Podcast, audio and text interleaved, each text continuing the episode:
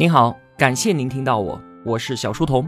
我的节目首发平台是在小书童频道微信公众号，小是知晓的小。我也会把音频节目分发到喜马拉雅之类的各大音频平台。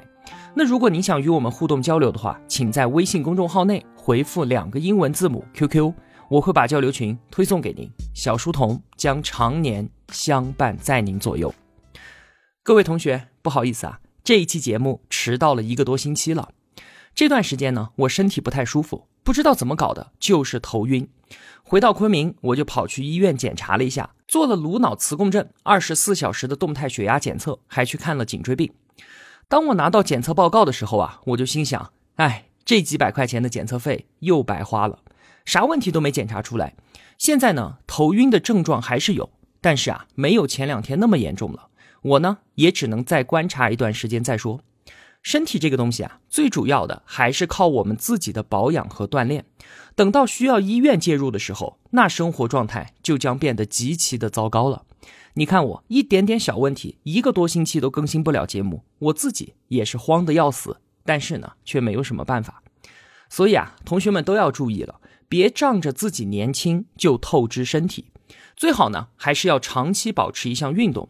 我参加工作多年之后啊，我才感觉到一场运动出一身汗的感觉，那岂止是酣畅淋漓，简直就是脱胎换骨啊！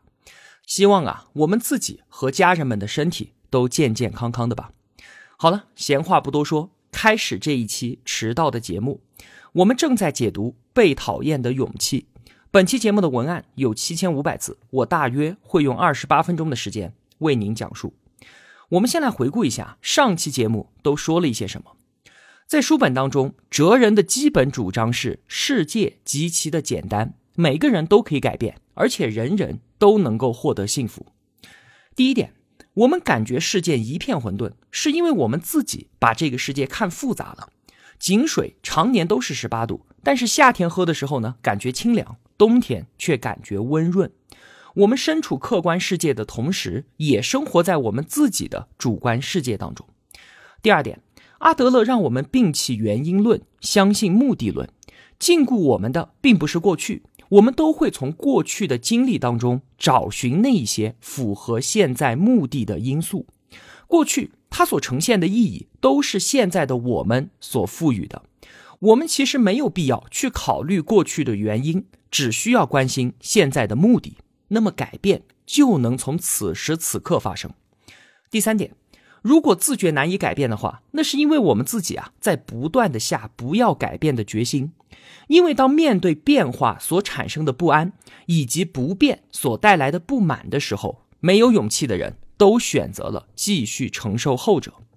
最后一点，我们所有的不幸都是自己亲手选择的。当我们抱怨没有生在富裕家庭的时候，我们就在坦然接受自己的贫穷；当我们抱怨长相不如人的时候呢，也正在为自己的追求而不可得找到了完美的退路。我们缺乏选择新生活的勇气，也就失去了幸福的勇气，所以我们才会不幸。一切决定的力量都来源于此时此刻的我们自己。那书本中的青年，自从上一次的谈话之后一个星期。又如约来到了哲人的书屋，他带来了新的问题，而哲人呢，将在青年面前把人与人之间的关系给彻底的解剖开来。青年和哲人说：“啊，先生，您和我说，要能够愉快的接纳自己，是向好改变的前提，也是获取幸福的关键。但是啊，我实在找不到喜欢我自己的理由，我真的是没有自信，对一切都持着悲观的态度，还非常的注重别人的看法。”我的生活就像是在演戏一样，很不自然。另外呢，我的身材和长相都没有令我满意的，我讨厌我自己。那这用您说的目的论要如何解释呢？难道讨厌自己也是为了某种目的？这对我能有什么好处呢？哲人说啊，你之所以只看到自己的缺点，是因为你下了不要喜欢自己的决心。我举个别人的例子吧。曾经有一个女孩，她来向我求助。他有脸红恐惧症，一和别人说话就会害羞脸红。他说啊，一旦治好了这个病，就要去和自己的男神表白。那言下之意就是为了追求爱情，所以要先治好病。但是啊，我告诉他，我的判断可不是这样的。事实是他自己需要脸红的症状。那对于他来说，最害怕的事情是什么呢？并非是脸红本身，而是被自己喜欢的男孩拒绝带来的打击和自我否定。但是啊，只要有脸红的症状存在，那他就可以用男神不和我交往，是因为我的脸红恐惧症这个借口来逃避现实，而且还可以活在如果我治好了病，也可以和男神在一起的幻想当中。你看，女孩的脸红就是她自己所找的借口，而这种情况其实是非常常见的。就像是学生们都会想，如果我考上了更好的大学，人生就一定会一片光明。上班的职员呢，也会想，如果当初我没有选择现在的这个行业，那么我应该会有更好的收入。其实啊，即便这些愿望真的都实现了，人生真的如我们所想的一样一帆风顺吗？绝大多数情况并不是这样的。所以，我们能做的就是接受现在的自己。不管结果怎么样，先让自己树立起向前迈进的勇气。而青年所提出的疑惑，为什么会讨厌自己？为什么只盯着自己的缺点？其实啊，他与脸红的女孩是一样的，都害怕在人际关系当中受伤，而他们的目的自然就是逃避这样的伤害。想要达到这个目的呢，非常的简单，那就是变成一个死死盯着自己缺点的人，尽量不要摄入到人际关系当中。那万一真的遭到了拒绝，也一样的可以以此来安慰自己。他们会想，因为我是有这样的缺点，才会被别人拒绝。只要我没有这个缺点了，那别人也都会喜欢我的。这样一来，这些缺点对于自己来说，就是有着不可替代的好处的。青年被哲人的这一番话给镇住了。因为他洞见了一个自己一直以来都不愿意面对的真相，在阿德勒看来啊，想要在人际关系当中不受伤，那是不可能的事情。别人必然会伤害到你，你也会伤害到别人。他甚至断言说啊，一个人所有的烦恼，全全部部都来源于人际关系。说到这里啊，我们来做一个极端的想象：如果说宇宙当中只有你一个人，你会感觉孤独吗？答案其实是根本不会，因为只有一个人的话，孤独的概念压根儿就不存在。孤独的来源并不是因为只有自己一个人，而是因为感觉自己被他人、被社会，或者是被想象中的共同体给疏远、给抛弃了，那么你才会感觉到孤独。想要体会孤独，也需要有他人存在才行。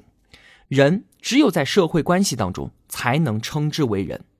那么世界上如果只有你一个人的话，你会感觉到烦恼吗？我们可能觉得，除了人际关系之外的烦恼，还有从个体内心当中自发的苦闷。而阿德勒则认为，这种所谓的内部烦恼其实根本就不存在。世界上如果只有一个人的话，一切的是非对错、善恶美丑都由这个人说了算。在没有参照、没有比较的前提之下，甚至就连病痛和死亡都不能称之为烦恼。阿德勒说啊，一切的烦恼。都源于人际关系。举个贴近生活的例子吧。据说啊，阿德勒他自己的身高只有一米五五，他也曾经苦闷于此。但是啊，一米五五的身高真的存在什么客观上的劣势吗？你笑我个子矮，够不着高处的东西，我还笑你进门要弯腰呢。那再比方说啊，一米七身高的男孩，在我们南方是属于中等身材，而在北方呢，就是属于比较矮的。那具体是高还是矮？取决于我们和周围人的比较。那么，同样的，富有和贫穷、卓越和非凡，这些概念也全部都源于比较。阿德勒他曾经羞愧于自己的身高，这就是比较的结果。在客观上面并没有劣势的情况下，主观上产生了自卑感。也就是说啊，困扰我们的自卑感，它并不是客观性的事实，而是主观性的解释。个子高。我可以解释成很有震慑力，而个子矮呢？我同样也可以解释成让别人轻松、富有亲和力。主观它最大的优点就是可以自由的选择，也就是我们之前所说的重新选择生活方式的权利，始终都在我们自己手上。过去是无法改变的，但是过去的意义是现在能够赋予的。客观事实短期之内确实也无法改变，但是主观。可以对客观进行解释。我在之前啊提到了阿德勒的那一本代表作《自卑与超越》这本书啊，之所以会叫这个名字，是因为自卑感是阿德勒心理学当中的核心概念。他说啊，自卑感是人类文化的基础，人人都想要超越，想要摆脱这种自卑感。所以呢，书名叫《自卑与超越》，也是相当的在理。那为什么会说自卑感是人类文化的基础呢？因为啊，正是自卑感在推动着我们进步。我们可能会认为啊，社会意义上的那些成功者，像是马云那样的企业家，刘德华这样的大明星，或者是梅西、C 罗这样的足球大师，他们肯定不会自卑。而阿德勒则断言说，自卑感人人都有。在个体心理学当中啊，自卑感那不是一个贬义词，它并不是描述一种不好的心态，它只是一个中性词而已。人人都有，而且人人都想弥补这种自卑感，去追求让自己感觉更好的优越感。我们可以把这个过程呢，简单的理解成希望进步，或者是追求自己理想中的状态。所以啊，像这样来说的话，不管是马云、梅西还是刘德华。他们都一定身处在这个状态当中，这就像是小孩子都要学走路、学说话，都要尝试着与周围的人沟通一样，那是一种自然而然的追求。而且啊，阿德勒说，一个人追求什么样的优越感，跟他个人的自卑感有关。他就举了一个例子，比方说啊，很多医生小的时候都经历了家人的死亡，就产生了一种自卑感，认为人生是不安全的。而为了弥补这样的自卑感呢，就选择了当医生去和死亡对抗，借此来实现自己的优越感。不过啊，在绝大部分的情况之下，优越感并不是一个非常清晰的目标。很多人呢都说不清楚自己到底想要获得怎么样的优越感，只能是慢慢的去摸索，追求富足的生活也好，向往心灵的自由也罢，你采取怎么样的办法来弥补自卑，实现优越，这就体现了你的性格。或者呢，按照阿德勒的说法，这就体现了你人生的态度。所以啊，在个体心理学看来呢，自卑感就像是一个在背后提供动力的发动机，而优越感呢，就像是一个在前面牵引着你的火车头。这两者共同提供了超越自我的动力。但是啊，自卑感一旦过了头，那它所提供的就不再是动力了，人就开始变得消极，认为自己一无是处。这就不再是阿德勒口中的自卑感，而叫做自卑情结。这里的自卑情结啊，才是我们之前日常生活当中所说的自卑感。它是一种负面的情绪，什么意思啊？就像是我们经常会听到很多人都会这样抱怨：说我因为学历低，所以没有办法成功；或者我因为长得不漂亮，所以没有办法得到幸福的婚姻。像是这样，在生活当中大肆宣扬因为 A 所以做不到 B 的结论，就是一种典型的自卑情结。为什么这么说呢？我们曾经以为啊，这样的学历与成功、长相与婚姻之间存在着因果关系，但是阿德勒把它称之为外部因果律，意思就是说啊，我们总是把这一些没有任何因果关系的事情解释成有着重大的联系。在我们的社会上，拥有高学历的人更加容易成功，这似乎已经是一种社会现实啊。但是阿德勒想要指出的问题在于，我们如何去面对这一种社会现象？如果抱着对此无比坚信的态度，那么我们就不单单是不能成功的问题了，而是我们根本就不想成功了。如果说啊，我们对于自己的学历是拥有自卑感，那么这会促使我们去弥补。自己欠缺的地方，我们该做的事情呢，就是刻苦学习和勤奋工作。但是啊，一旦对于自己的学历有了自卑情结，那我们就不会再为了改变而牺牲玩乐和休闲的时间去努力了，也就拿不出改变生活方式的勇气。即便对于现在的生活状况不满，也还是更加愿意维持现状，甚至还会用“如果我有高学历，我也能够很容易成功”之类的话来暗示自己。意思就是说啊，我只不过是被低学历给埋没了而已，而真正的我其实是非常优秀的。说到这里啊，我觉得我们每个人都应该想一想我们自己了，对照着自省一下，面对生活中诸多不如意的时候，哪些时候是激发了我们的自卑感，让我们逆流而上，而又有哪些时候我们用自卑情节给自己找了个借口来放任自己的堕落呢？那么，自卑情结。继续发展下去，会出现另外一种特殊的心理状态，叫做优越情节。反正啊，在阿德勒这里，只要带“情节”这两个字，都不是什么好词儿。优越情节什么意思呢？就是说啊，当一个人既没有勇气通过努力和成长改变自己，又没有办法接受自己的无能的时候，那么这个人就会用更加简单粗暴的方式来进行补偿。他会表现自己很优秀，继而呢沉浸在一种虚假的优越感之中。用一句话说，就是越自负的人其实越自卑。比方说，虚张声势，像是有人大力宣扬自己是权力的拥有者，他可能确实是一位领导，也可能是某某知名人士。他通过宣扬自己的权利来显示自己是一种与众不同的存在。还有像是虚报履历，或者是过度的追求名牌服饰，这都是属于优越情节。借助外部的力量来抬高自己的人，终究是活在他人的价值观之中，他过的也是别人的人生。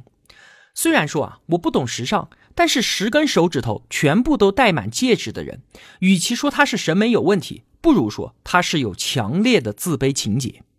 还有那些骄傲于自我功绩的人，整天只谈论自己曾经的辉煌业绩的人，依然称之为优越情节。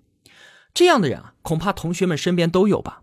您可能会问。骄傲于自己的功绩，那是因为他过去确实很优秀啊，这应该不算是虚假的优越感吧？但是阿德勒却说，一个人但凡骄傲自大，那一定是因为他自卑。因为如果真正的拥有自信的人，他根本就不会自大，他这样做是在故意的炫耀自己的优秀。他担心啊，如果我不这么做的话，周围的人可能就不会认可我。关于优越情节，最后还有一个较为复杂的例子，我们称之为夸耀不幸。就是说，那些津津乐道，甚至是在夸耀自己成长过程当中各种不幸的人，他们借助自己的不幸来显示自己的特别。在生病的时候、受伤的时候、失恋难过的时候，很多人都会利用这些，把自己变成特别的存在。更进一步，就是以自己的不幸当做武器，用来支配周围的朋友、亲人以及那些关心自己的人。其实啊，在我们的文化当中，弱者是拥有非常大的特权的。最典型的例子就是婴儿，小婴儿就是通过自己的弱势来支配大人，并且他不受任何人的支配。而夸耀和利用自己不幸的人，不就是这样的巨婴吗？那么，当我们把不幸当做武器的时候，那我们就会永远都需要不幸，而不幸也自然与我们始终相伴了。刚才我们说啊。人类是在自卑感的推动之下，不断的追求优越性。这句话当中呢，需要特别强调的有一点，是这里所说的追求优越性，并不是与他人竞争。我们需要想象一个场景，就是在同一个平面上，既有人走在前面，也有人走在后面。虽然行走的速度各不相同，但始终都是在同一个平面上。追求优越性是对于自我的超越，而不是要比别人。高出一等。我曾经也在节目中提到过，我们都习惯与周围的人进行比较，这总是让我们患得患失。就像是一个乞丐，他不会去嫉妒马化腾这个月多赚了几个亿，但是隔壁的乞丐今天多要到了一块钱，就会让他心生不爽。阿德勒也说，良好健全的自卑感不是来自于和他人比较，而只来自于和理想中的自己比较。我们与所有人。都在同一个社会上，也是在同一个平面之上。尽管性别、年龄、外貌，甚至是知识、能力、经验都不一样，虽然不同，但是平等。这些所谓的不同呢，并不关乎善恶优劣。有些人他确实能力强，走在了我们前面，但是我们都是走在一个不存在纵轴的水平面上的。我们不断的向前迈进，并不是为了和他人竞争，价值只在于不断的自我超越。如果我们只想做自己的话，那么就请从胜负竞争当中全身而退，因为竞争意识只会给我们带来更多的阻碍。只要有竞争，那就一定会有胜负。你会不断的想啊，小明上了名牌大学，小刚进了某某大企业，小军呢找到了一个这么漂亮的女朋友，而我自己却是现在这个鬼样子。当我们和别人比较的时候，就会产生我比这个好。或者我比那个不好的想法，而自卑情节和优越情节也就随之而来了。这个时候啊，对我们而言，其他所有人都成了竞争对手，甚至是敌人。只要是身处在竞争当中，即便我现在不是败者，将来我也不想成为败者，那么我就没有一刻能够得到安心了。因为为了不败，我就必须一直获胜。之所以很多人取得了社会意义上的成功，却依然感觉不到幸福，那就是因为他们活在竞争当中，在他们的眼里面啊，整个世界到处都是自己的敌人。但是实际上，真的有人会那么关注我们吗？会有人时时刻刻的盯着我们，虎视眈眈的要寻找攻击我们的机会吗？其实啊，根本就不是的。哲人说啊，我有一个年轻的朋友。他年少的时候啊，总是长时间的对着镜子打扮自己，于是啊，他奶奶就看不惯了，跟他说：“你这么臭美干嘛？”其实在意你脸的人只有你自己。从那之后啊，他就活得轻松了许多。我们总会注意到自己脸上长出了些许斑点，总会觉得自己的腿太粗、腰太圆、发型不是很得体，而残酷的事实却是，我们对于别人来说根本就没有那么重要。我们可能会因为衣服搭配的不好而尴尬一整天，但是别人压根儿就不会注意到，甚至就算是我们在大街上倒立，也不会有几个人正眼看我们一下的。所以啊，从竞争当中退出来，我们眼中的竞争对手都将变成伙伴，我们也无需生活在猜忌之中，环境将变得安全与舒适，人际关系的烦恼也会大大的减少。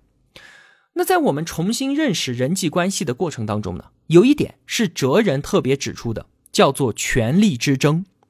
我们经常啊会因为意见不一致而与周围的人发生争执。其实啊，争执一开始是对错之争，可是争来争去，争到最后呢，却变成了权力之争。最终，我们只不过是想通过获胜来证明自己的力量。在这个话题之中，我们最需要注意的是，无论认为自己多么正确。都不要以此去责难对方，在人际关系当中，一旦确信我是对的，那么很容易就会步入到权力之争的陷阱。也就是说，我是对的这种坚信，就意味着对方是错的，而最终将演变成为所以应该听我的的权力之争。原本啊，主张的对错和胜负是没有一丁点关系的。如果我认为我自己是对的。那么，无论对方持有什么样的意见，都应该是无所谓的。但是，很多人都试图让对方屈服，而还有很多人把承认自己的错误等同于承认失败。因为有竞争意识，不想失败，所以不愿意承认自己的错误。结果呢，就选择了错误的道路。其实啊，承认错误、表示歉意，并且退出权力之争，这一切根本都不叫做失败。再次强调。追求优越性，并不是通过战胜他人来完成的。摘掉竞争的眼镜之后，才能够专注于自我的完善。好了，今天啊说了这么多，不知道您接收到了多少的有效信息呢？被讨厌的这本书啊，我觉得价值浓度真的非常的高。我自己在写文案的时候，也是在反复的阅读，反复的思考。在节目的最后呢，我们再从头到尾的梳理一下，今天都说了一些什么。首先，能够愉快的接纳自己是改变的前提，也是获取幸福的关键。很多时候，我们看到自身的缺点，进而讨厌自己，其实背后的动机是妥协，是不想改变，也是在逃避人际关系。第二，人一切的烦恼都源于人际关系。如果说啊，世界上只有一个人的话，他并不会感觉到孤独。他的一切想法都是真理。我们常常会受困于那些所谓的客观事实，比方说相貌、身高，甚至是出身和学历。但是啊，这些烦恼都源于和他人的比较。尽管这些客观事实无法改变，但我们随时都可以对其进行重新的解释。选择生活方式的权利永远都在我们自己手里面，从来就没有旁落过。第三点。在个体心理学当中啊，自卑感并非是贬义的，它是人类文化的基础。正是因为我们想要摆脱自卑感，追求优越感，我们人类才会不断的进步。人人都有自卑感，因为我们都希望进步，都在追求自己理想当中的状态。第四，我们需要警惕的并不是自卑感，而是自卑情结。长时间以来，我们总是把本没有因果关系的事情给强行联系在一起。因为长得不好看，所以婚姻不幸福；因为学历低，所以没有办法成功。永远都可以找到各种各样给自己开脱的理由。这样一来，就变成了我们主动放弃了幸福与成功。自卑感它会促使我们弥补自己的缺陷，而自卑情节则会让我们有用不完的借口，放任自己的堕落。第五点，优越情节。当一个人既没有勇气去改变，也没有勇气接受自己无能的时候，他就会用一种简单粗暴的方式来补偿，让自己沉浸在虚假的优越之中。有的人呢，变得很自负，不断的借助外部力量来抬高自己；有的人不停的炫耀自己曾经的功绩，希望以此呢获得他人的尊重。甚至啊，有的人不断的夸耀自己的不幸，像个婴儿一样的用自己的弱势来支配周围的人，成为巨婴。第六点，自己的人生无需与他人竞争。人与人之间有诸多的不同，外貌、能力、经验虽然不同，但是平等。我们都行走在同一个平面上，确实有人走在前面，但却没有人走在我们上面。竞争意识会让我们在意胜负，进而把所有人都变成敌人。很多社会意义上的成功人士依然感觉不幸福，就是因为他们深陷在无休无止的竞争当中。最后一点，请小心自己掉入权力之争的陷阱。不管我们认为自己是多么正确，都不要以此去责难他人。我是对的，很快就会演变成你是错的，所以你要听我的。对错与胜负本没有任何的关系，但是很多人都试图让别人臣服于自己的对。即使我们承认了自己的错误，也没有什么不好的。退出权力之争并不是羞耻，而执迷于它，那才叫做失败。好了，今天要和您分享的就是这么多了。我还是建议您把《被讨厌的勇气》这本书买下来。自己去翻一翻，看一看，想一想。那么，哲人与青年第二个夜晚的谈话到这里啊，并没有结束。我们下期节目继续。如果我有帮助到您的话，也希望您愿意帮助我。一个人能够走多远，关键在于与谁同行。我用跨越山海的一路相伴，希望得到您用金钱的称赞。我是小书童，我在小书童频道与您不见不散。